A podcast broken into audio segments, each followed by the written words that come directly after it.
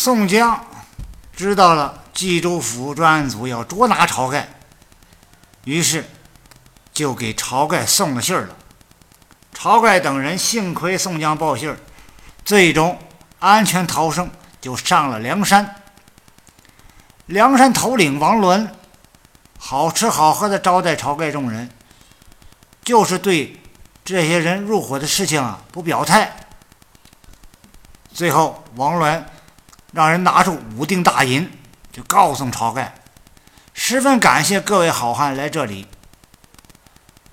但是梁山呢庙小，容纳不下各位大神，因此呢略备薄礼，请各位好汉去更适合你们的地方去吧。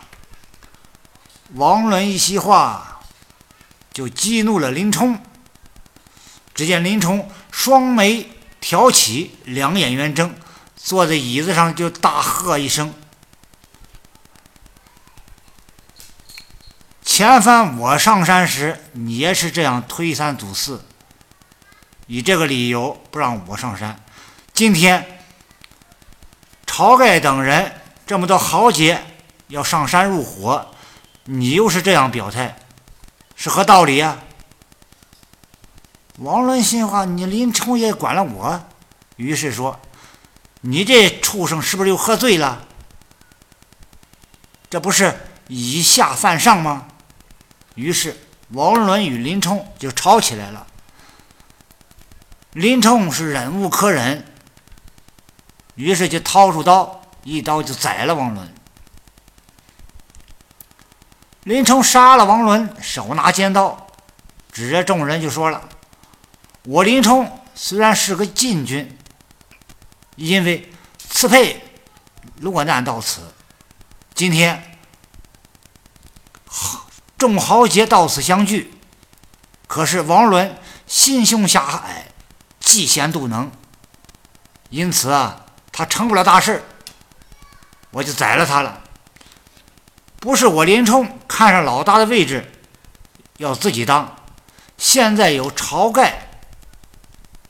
晁大哥仗义疏财，智勇足备，方今天下人闻其名，没有不服的。我今天以义气为重，要立他为山寨之主。大伙怎么样啊？众人呢都被林冲的生猛啊给惊呆了。但林冲的说的话很有道理，晁盖也很有名气，于是纷纷表态同意。就这样。朝天王晁盖就做了梁山老大，吴用做了第二位，公孙胜做了第三位，林冲做了第四位，刘刘唐做了第五位，阮小二做了第六位，阮小五做了第七位，袁小七做了第八位，杜迁做了第九位，宋万做了第十位，朱贵做了第十一位。在分工上，吴用担任军师，公孙胜掌管兵权。林冲等人共管山寨，自此梁山开始进行大整顿，该造屋的造屋，该修山寨的修山寨，打造兵器，枪刀弓箭，衣甲头盔，准备迎敌官兵。梁山众人啊，这么一来，就构成了组织领导参加黑社会组织罪。我国刑法第二百九十四条规定，组织领导黑社会性质的组织的，处七年以上有期徒刑，并并处没收财产；积极参加的，处三年以上七年以下有期徒刑，可以并处罚金或者没收财产；其他参加的，处三年以下有期徒刑、拘役管制或者剥夺政治权利，可以并处罚金。刑法规定了。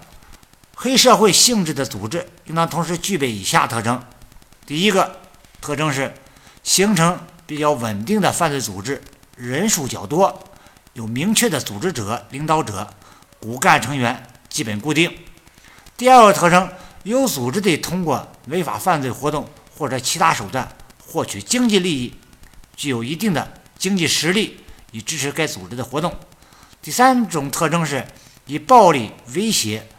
或者其他手段有组织地多次进行违法犯罪活动，违法作恶，欺压残害群众。第四种情况，通过实施违法犯罪活动，或者利用国家工作人员的包庇或者纵容，惩罚一方在一定区域或者行业内形成非法控制或者重大影响、严重破坏经济社会秩序的这样的一种组织。小说中，晁盖等人在梁山建立了稳定的组织机构，组织者、领导者、骨干成员基本固定。修房造屋、整理山寨、打造军器、枪刀弓箭，开始有组织的活动，截取了生辰纲，为梁山组织奠定了经济基础。梁山众人以后开始了一系列的非法活动，杀退官兵，造成梁山地区最终脱离了大宋王朝的大宋王朝的控制。因此，晁盖等人。构成了组织领导参加黑社会组织罪。